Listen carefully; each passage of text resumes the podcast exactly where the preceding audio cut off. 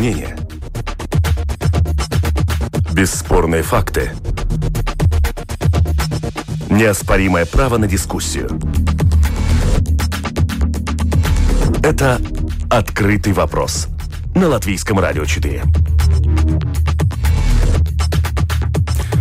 Президентские выборы в Америке, финишная прямая или промежуточный финиш.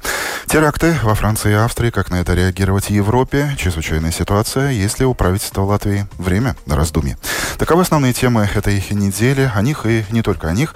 Прямо сейчас в прямом эфире программы «Открытый вопрос» на Латвийском радио 4 мы будем говорить с политологом Филиппом Раевским. Добрый день. Добрый день. И политобозревателем Александрой Полищук.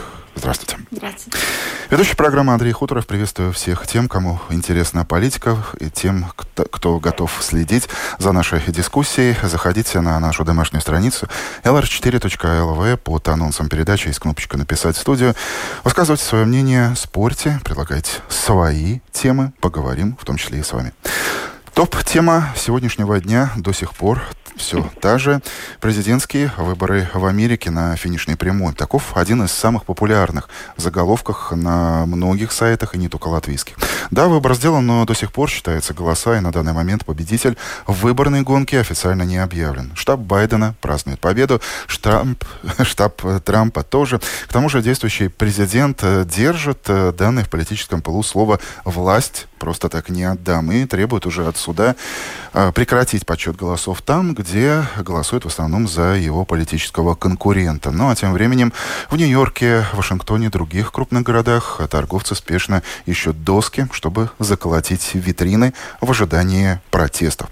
Все только начинается, и кажется, это один из тех случаев, когда американцы изменили свои традиции давать действующему президенту второй срок. Александра, твоя версия почему? Ну, мне кажется, эти вообще выборы действительно очень показательны, потому что они обнажили существование очень многих проблем, начиная от того, что, возможно, избирательная система в США давно устарела и не отвечает действительности. А, второй вопрос, который явно поднимает это выборы, а кто же лидеры Соединенных Штатов, потому что почему на, на должность высшего а, должностного лица в стране претендуют ну, столь возрастные люди, и, в принципе, ну, оба сильно сомнительной репутации по многим аспектам, uh-huh. да, и тут, конечно, возникает вопрос, неужели не нашлось никого получше, кому бы хотелось симпатизировать и передать там управление э, такой крупной державой. Вот. Ну и третий вопрос, конечно что будет дальше, потому что э, точно так же, как когда получился первый срок Трамп, и весь мир с удивлением узнал, что, оказывается, Соединенные Штаты это не такое космополитичное либеральное общество, как многие считали, да, они вполне симпатизируют идеям того, что нужно закрыть границы, нужно перестать участвовать в НАТО, нужно перестать помогать другим странам, э, то есть какие-то и российские, и националистические лозунги. Э, точно так же сейчас, я думаю, мы можем узнать, что те же американцы довольно агрессивное общество, в принципе, может, увидели по примеру но говоря о выборах, Александра, вот да. то, что ты видишь сейчас, этот результат, он тебя очень удивил? Удивил или Нет, ничуть не удивил? Он не удивил, потому что, к сожалению, мы э, который, который раз, который год видим, что общество в США очень э, поляризировано, и фактически вот эти все время колебания 1-2% в одну или в другую сторону, иногда это вообще там чуть ли не суд решает, кто же будет президентом. То есть симпатизирующие демократам, симпатизирующие республиканцам, такое 50-50. То есть общество колоссально расколото. Я даже, наверное, не могу сейчас какую-то другую такую страну назвать, где вот настолько вот два противодействующих блока, да. Вот. Но просто э, теперь, я думаю, самый такой интересный, волнующий вопрос, это, конечно же, как поведет себя Трамп, потому что, наверное, трудно будет представить, что сторонники Байдена пойдут громить витрины, и, но вот Трамп, сторонники Трампа, скорее всего, могут. И если будет такой призыв, если будет такие настроения, тем более, опять же, мы знаем, что Трамп сохраняет свою власть как минимум до января, вот, и что, что произойдет вот в этот отрезок из двух месяцев? Ну, это, да, это большой вопрос. Я думаю, что мир будет с напряжением наблюдать. Чего ожидаете вы, господин Раевский, в обозримом будущем?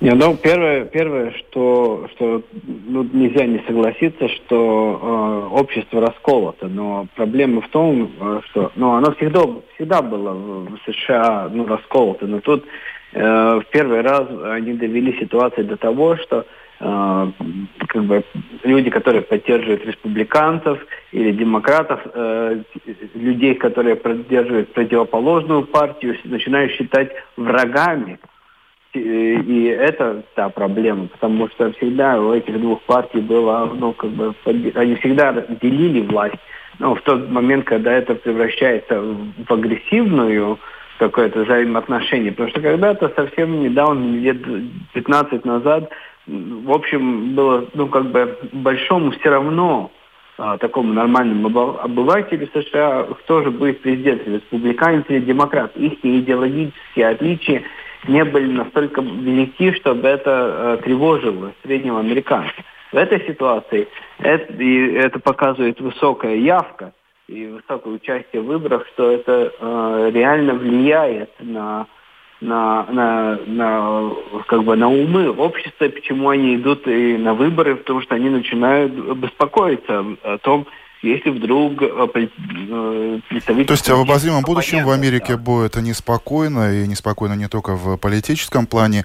Трамп, Байден, Байден, э, Трамп переменами слагаемых в этом американском политическом уравнении означает какие-то глобальные перемены или так же, как и по законам математики, от перемены мест слагаемых сумма будет одна и та же?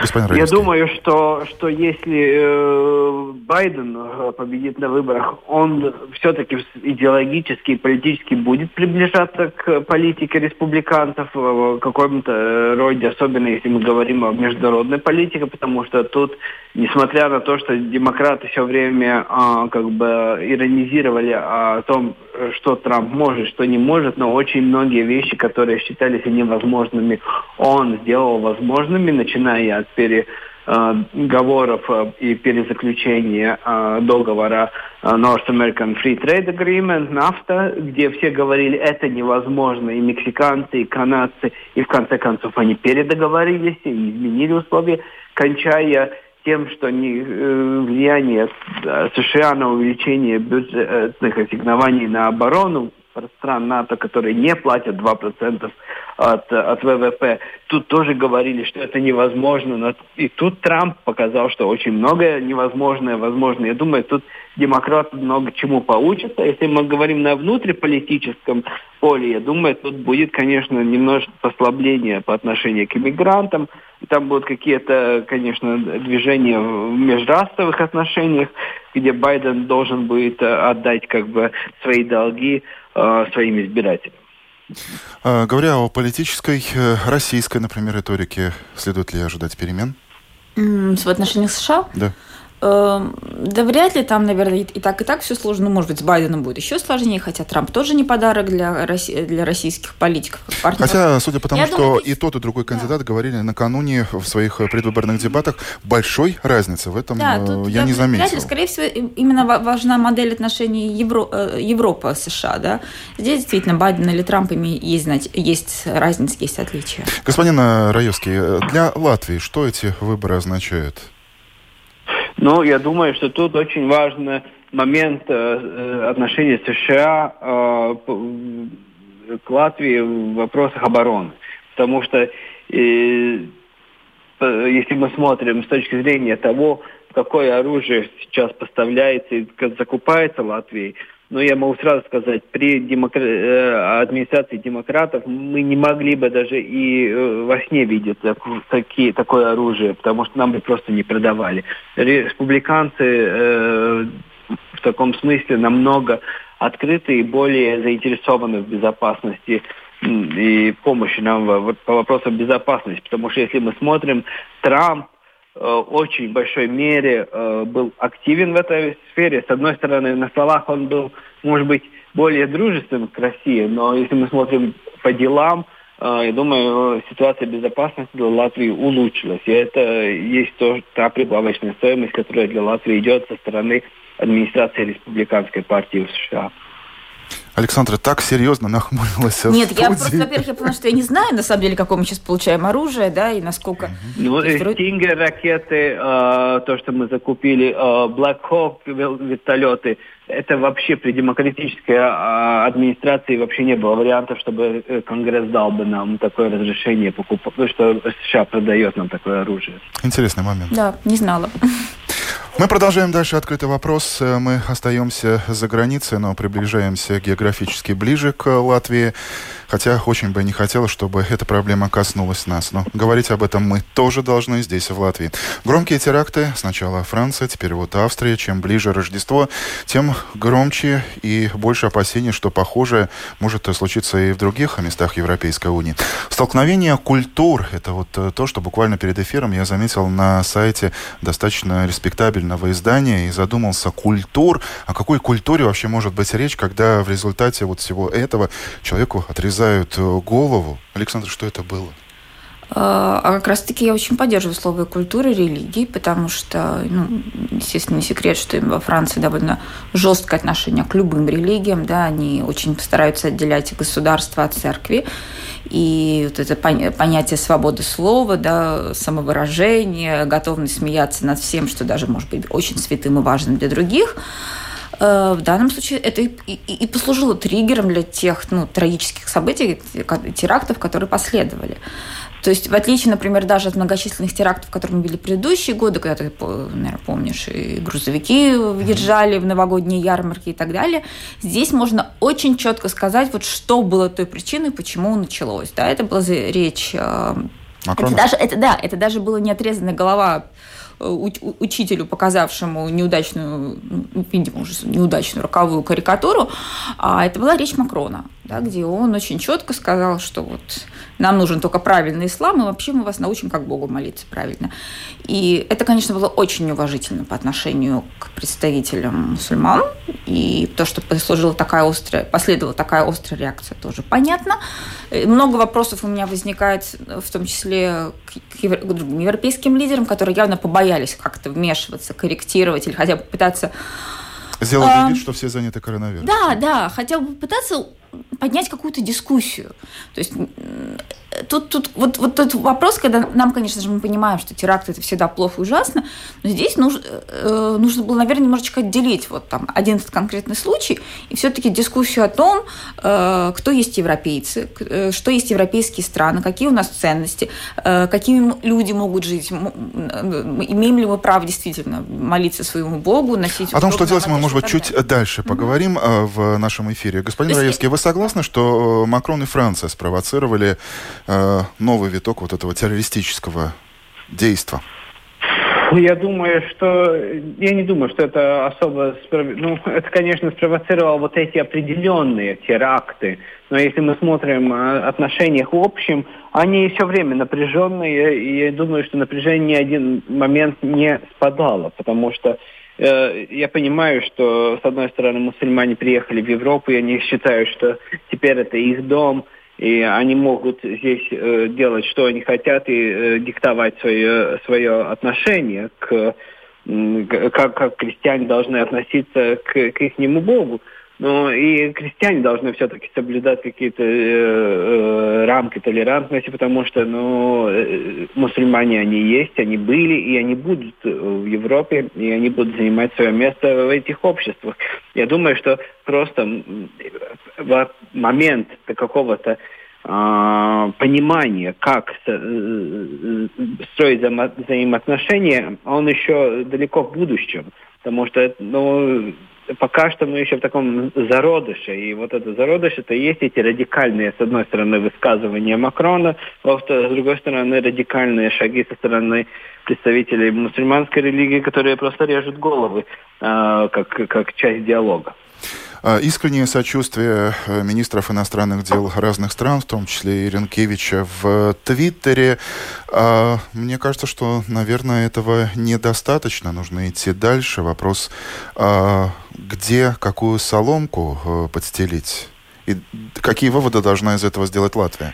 Я думаю, Латвия должна сделать выводы. Ну, слава, слава богу, мы не Финны уже сделали. У них больше появилось на улице государственной полиции в так называемых превентивных мерах. И да, это заявление но... главы МВД Финляндии прозвучало на следующее утро после того, как это случилось в Вене слава богу, Латвия э, не, не, не государство, где, которое популярно для мигрантов, особенно из мусульманских стран, потому мы можем спокойно э, вздохнуть и посмотреть, как это будет дальше. Когда-то нечто подобное говорили про коронавирус. Он уходит, это не про нас, а вот смотрите. Но я думаю, все-таки, я не думаю, что Латвия станет очень притязательной, как, как, как, э, страна миграции в Европе так скоро.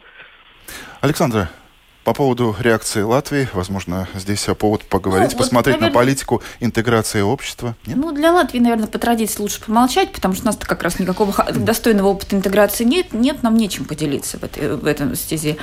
Здесь я как раз-таки с большим интересом был, посмотрел на реакцию лидеров Германии, Бельгии, где, кстати, достаточно удачный эксперимент, потому что не эксперимент, а опыт, да, интеграции, там действительно живут очень разные люди и довольно дружно. Вот. Поэтому я думаю, что европейским лидерам придется вернуться к этой неудобной теме. То есть дай бог, чтобы теракты не повторялись, и мы действительно бы спокойно отпраздновали Рождество и другие христианские праздники. Но в целом, мне, мне кажется, это очень опасная ситуация. И э, опять же, хочется какого, какого, какой-то, может быть, э, эмпатии со стороны того же господина Макрона и французского общества. Политобозреватель Александра Полищук, политолог Филипп Раевский в программе «Открытый вопрос» на Латвийском радио 4. Это «Открытый вопрос» на Латвийском радио 4. Теперь наша постоянная рубрика «Коронавирус. Чудо». Как мы видим, не произошло. Количество новых случаев актуальной заразы в Латвии с каждым днем, увы, продолжает расти. Что ни день, то новый антирекорд, как у нас, так и у наших ближайших соседей, и не только.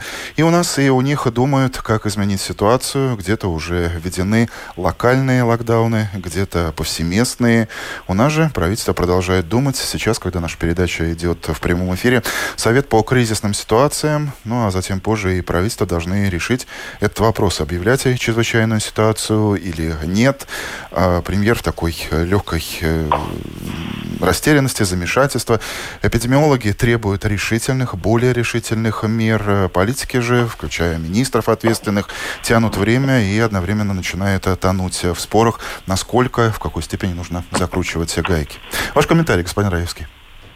Ну, я думаю, что тут, э, в общем, речь идет не только о коронавирусе. Я думаю, что на таком политическом уровне речь идет о том, насколько наши политики и ответственные деятели способны э, посмотреть правде в глаза, насколько вообще э, способны наша система здравоохранения борет, ну, работать в нормальном, на нормальном уровне в соответствии с какими-то европейскими стандартами – и а, вот этот, этот коронавирус это только триггер вот этого вопроса. И я думаю, что потому и так трудно решиться, потому что мы видим, какие сценарии. Есть сценарии жесткие, есть шведский сценарий.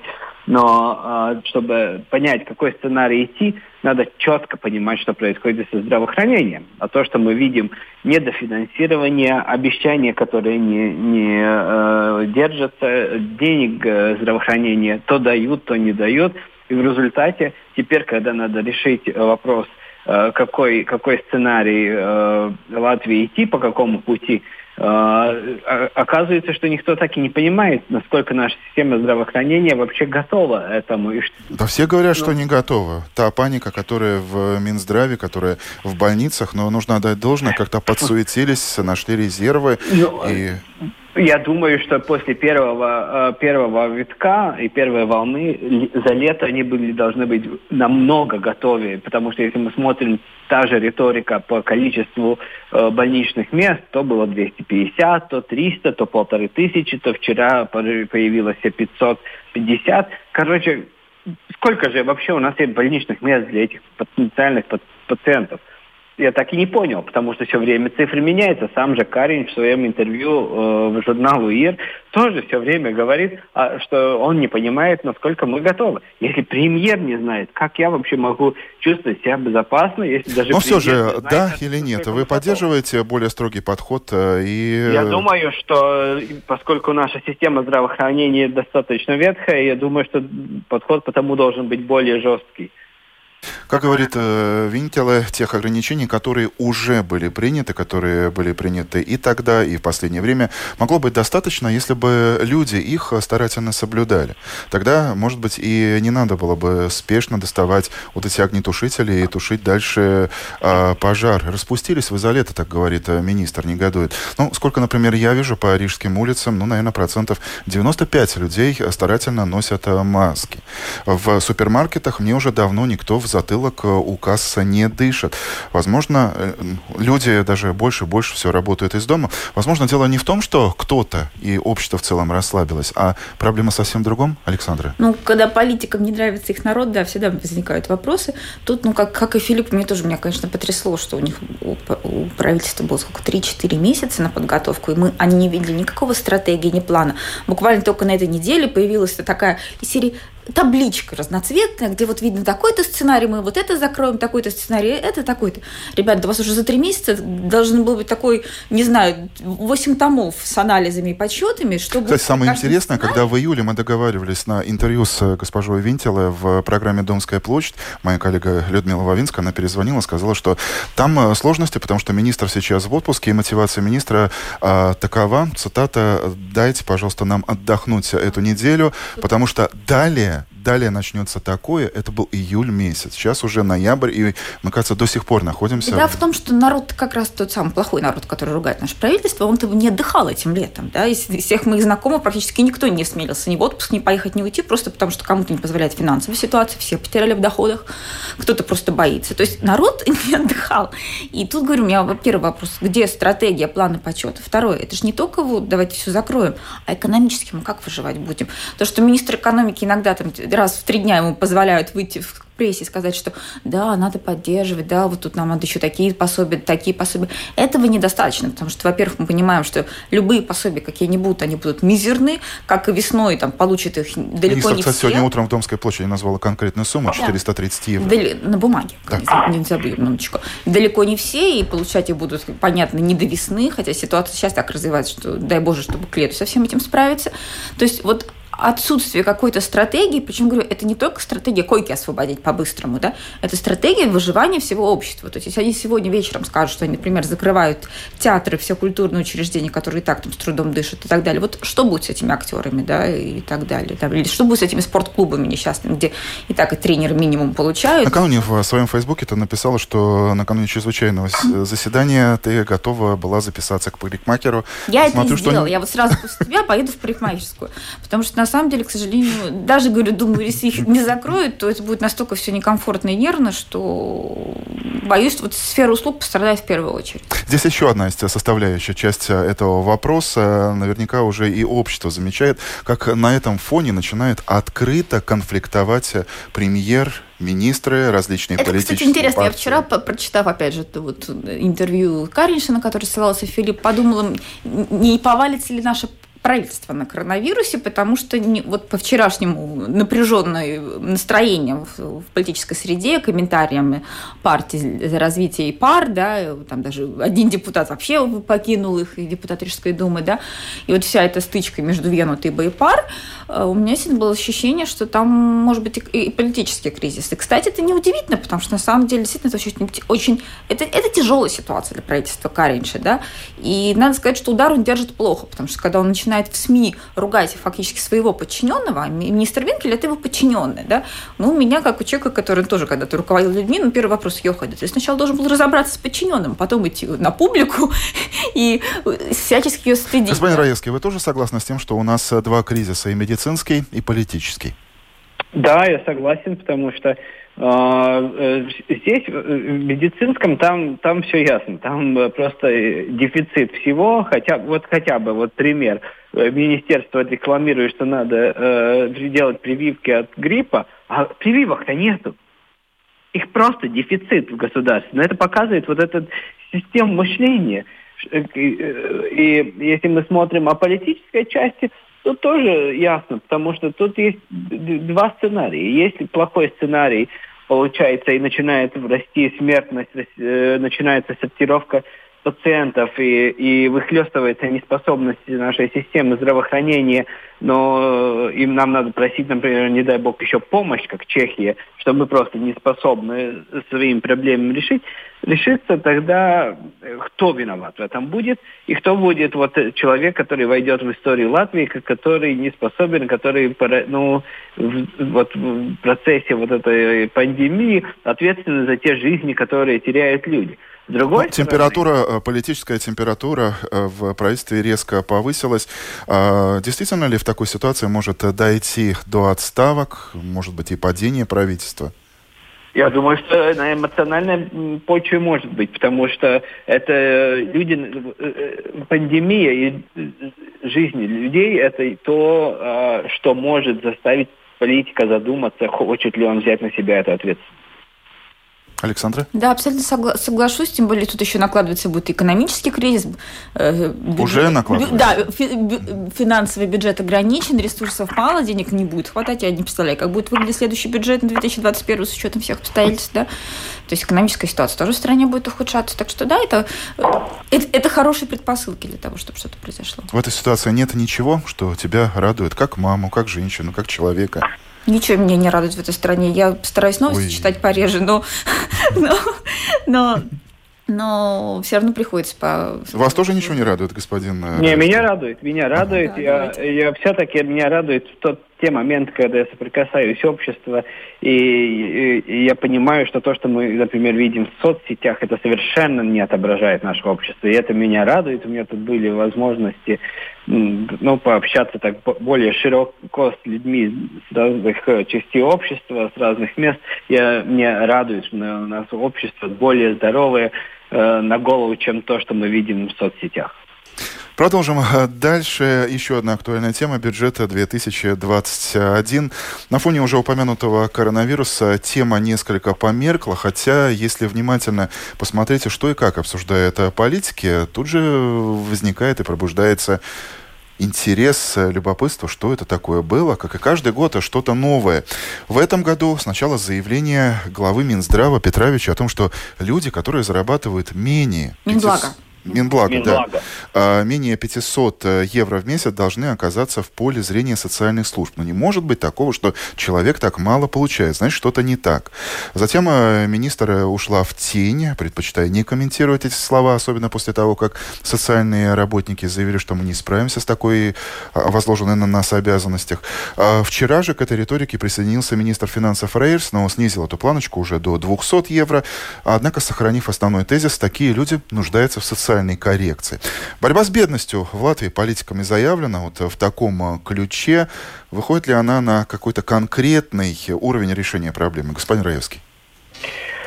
Я не знаю, будет ли там решение, честно говоря, но, но ситуация, когда мы видим, что есть люди, которые как бы на, на минимальную зарплату живут, э, которым ничего не принадлежит, и в тот же момент они разъезжают на дорогих автомобилях и живут в дорогих особняках, это есть, ну, это и есть та проблема, которая, во-первых, э, подрывает э, вообще любу, любое доверие к этому государству людей, которые честно работают и платят налоги.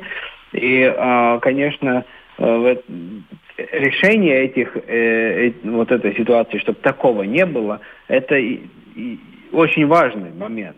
Не только финансово для государства, но и для, для нормальных граждан, которые работают и платят налоги. С другой стороны, опять же, чтобы э, никаким образом не затронуть права человека, тех людей, которые попали вот под эту черту бедности и живут над эти 200 евро или 400, потому что такие люди есть, и, и это было бы неправильно из-за того, что борешься с тем, который не, см- не способны бороться, ты затрагиваешь начинаешь третировать и, и мучать этих людей. И тут, я думаю, эту дилемму государство, э, правительство не способно таким образом решить. Когда, как журналист, задаешь ответственному чиновнику э, вопрос, а как вы это видите, а как это решать, э, ты понимаешь, что в ответ э, следуют общие фразы, общие слова. Я понимаю, что политиков нет решения. То есть джин из вам... бутылки а мы опять выпустили. Ну, в данном случае они подменяют две проблемы. То есть есть проблема бедности и есть проблема борьбы с неуплатой налогов. Да? И вот говорить, что мы сейчас будем охотиться на тех, у кого маленькие доходы, чтобы им было лучше, это как минимум лицемерить немножко. Да? То есть это разные вещи. При этом мне, например, до сих пор возникает все время вопрос, все-таки как же так, в 21 веке в стране Евросоюза и так далее, у нас есть люди, у кого пенсии меньше 100 евро. И можно, и можно что угодно говорить, что у них там есть скидки, не знаю, по, может быть, по оплате коммунальных и так далее. Все равно, ну, в современном мире, ну, нельзя выжить на сумму, особенно пожилой человек, у которого одни медицинские расходы такие, на сумму и 100, и 200 евро. Это мизерный, мизерный. Вот почему-то вот эти вопросы как-то нашу главу Минблага мало заботят. Что-то добавите, господин Раевский? Да, да, я, конечно, хотел добавить, потому что вот с такими же благими намерениями, если вы помните, были созданы э, нулевые декларации, которые всем надо было заполнить. И куда они пропали? Это тоже ответ, откуда вы деньги у тех, которые живут выше своих доходов. Спокойно работай над компьютером, э, смотри в декларации, тебе не надо никого не дергать, не, не, не, не включать э, социальные службы и так далее. А тут все время почему-то с больной головы на, на здоровую перекладывается вопрос. Что ж сегодня за эфир-то такой? Что не тема, то открытый вопрос. А сначала Трамп. Здесь ничего ясного. Коронавирус, э, тем более, продолжается. Решение не видно не только здесь, но и в других странах.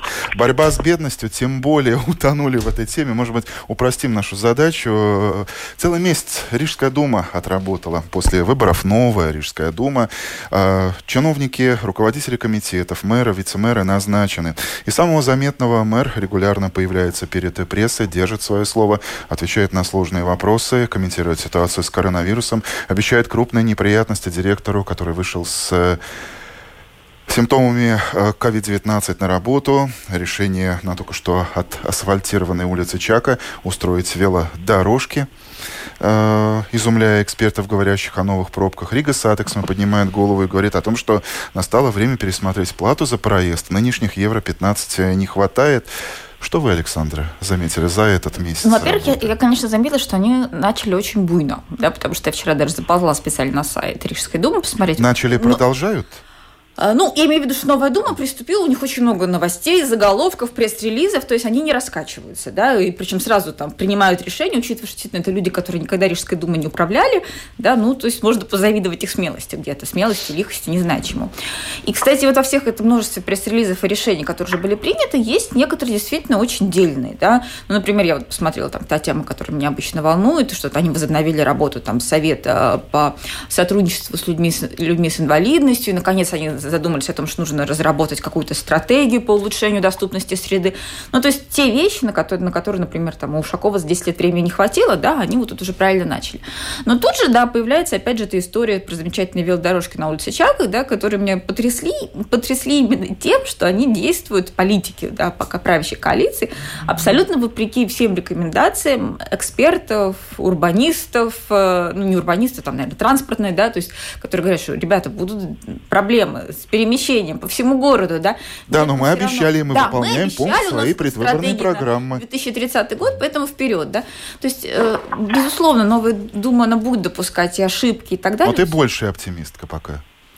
Э, в принципе, ничего мега страшного я не вижу, да, и мне все-таки, наверное, опять же импонирует. Опять, может, это только поначалу, да, это открытость того же Стакиса, вот то, что я видела, как он общается с прессой, там в каких-то экспериментах, опять же, вот он участвовал, там в инвалидном кресле катался, я не уверена, что Ушаков бы сел в инвалидное кресло, проехаться по городу с журналистами, чтобы проверить, насколько инфраструктура подходит для людей. Господин Раевский, вы сразу после выборов э, не раз говорили, что этот состав э, Думы по своей политической сути, ну, буквально ничем не отличается от предыдущего. Месяц прошел. Вы э, готовы повторить то же самое или политики как-то поколебали вашу уверенность за это Нет, я думаю, что это все очень похоже на то, как это происходит всегда.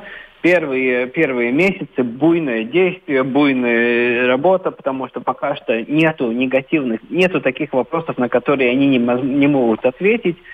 То есть всегда на все эти вопросы негативные всегда можно ответить, что это наследие старых. То есть у них своих деяний еще нет. Вот а когда будут свои деяния, тогда посмотрим, как они будут реагировать и как они будут способны ответить уже за свои поступки. А свои Потому... деяния это обсуждение городского бюджета?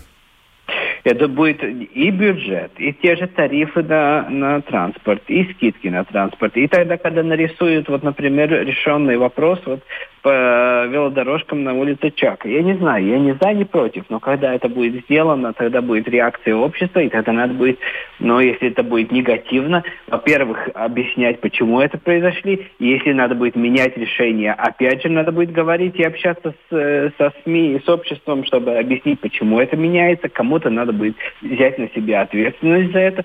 Я думаю, вот это будет самое интересное. А сейчас пока что это нормально, они такой медовый месяц. Я думаю, если я помню правильно, Ушаков первый, у него был первый год совсем медовый месяц. Все, он был доступен, открытый, прогрессивный и так далее. Чем это кончилось, мы это видели Ну, это замечательно, год. когда в ложку, э, в бочку дегтя можно ложку меда добавить хотя бы поначалу. Александр хочет Я просто добавить. Да, хотела добавить, что на самом деле сейчас самоуправлению придется также разбираться с последствиями коронавируса. Да, именно самоуправление будет тем, э, теми учреждениями, куда будут приходить люди, мэр да. уже поручила муниципальной да. полиции пристально следить за тем, соблюдается. доходы, да. и опять же неизбежно будет падение налоговых сборов, так что здесь, так что я думаю, что вот, вот как раз-таки, наверное, в плане, опять же, вот этой чрезвычайной ситуации, ковида, карантина, мне не хватает голоса Рижской думы, да, хотелось бы как-то больше, в принципе, они точно так же могут предлагать свои инициативы поддержки населения, это mm-hmm. очень хорошая практика была бы. Это те... Да, да. И бизнеса тоже, потому что Рига самое большое э, ну, управление, которое самое большее теряет от коронавируса, потому что зависимо от туризма, от большого туризма. Это были те темы, которые обозначили основную информационную повестку этой недели, но была еще и масса других э, тем, возможно, личных. Ваша личная тема недели, Александра? Ну, а, она, к сожалению, опять не радостная, да, но действительно меня это тоже как-то вот задело. Это решение Совета по электронным СМИ НЛП, да, оштрафовать одну частную радиостанцию за то, что она взяла интервью Жириновского, ну и Жириновский там в своем духе что-то наговорил.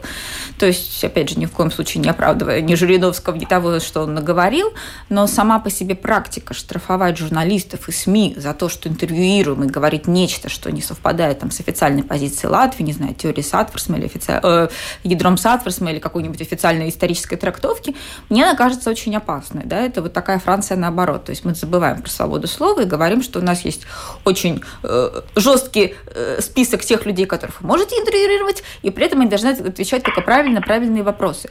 Поэтому я, честно говоря, считаю, что это очень опасный прецедент. Мне жалко, что, к сожалению, как-то вот журналистская тусовка не отреагировала, там, ни Латвийская ассоциация журналистов, никто, да, ну, потому что идеологически герой неправильный, да, но точно так же, если я могу представить любую ситуацию, что у нас, не знаю, там будет человек, который будет делать какие-то гомофобные заявления или расистские, и вот как тогда нам брать у него интервью, не брать, показывать, что в обществе есть такие настроения, или не показывать, скрывать, а потом будет получим такие же ситуации, как там в США, когда неожиданно бац, все вышли и там витрины бьют. Так что мне кажется, это вот так, для меня это была такой серьезная история на этой неделе. Господин Раевский, чем эта неделя вам лично запомнилась? Ну, мне особо нравятся дискуссии вокруг, вокруг бюджета. Особенно меня э, удивляет, что, что вдруг, если мы смотрим, было вчера на повестке дня Кабинета министров, или позавчера, а вопрос о акцизах, э, акцизах, где вдруг я почувствовал такое дыхание 90-х, когда вдруг при помощи законов начинается решаться ком, ну, вопросы прибыли частных компаний.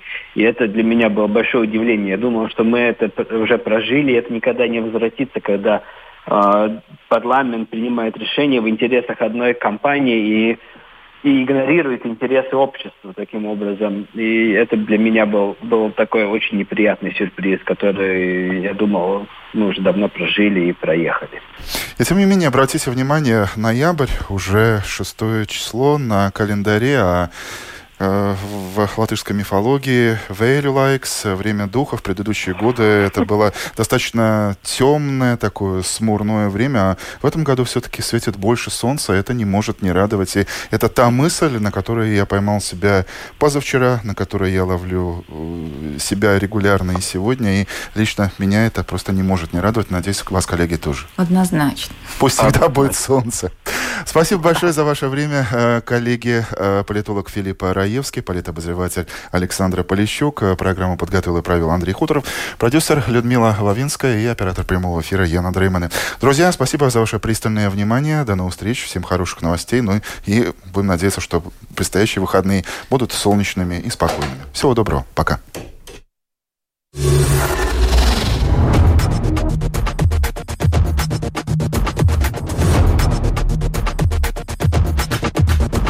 Спорные мнения Бесспорные факты. Неоспоримое право на дискуссию.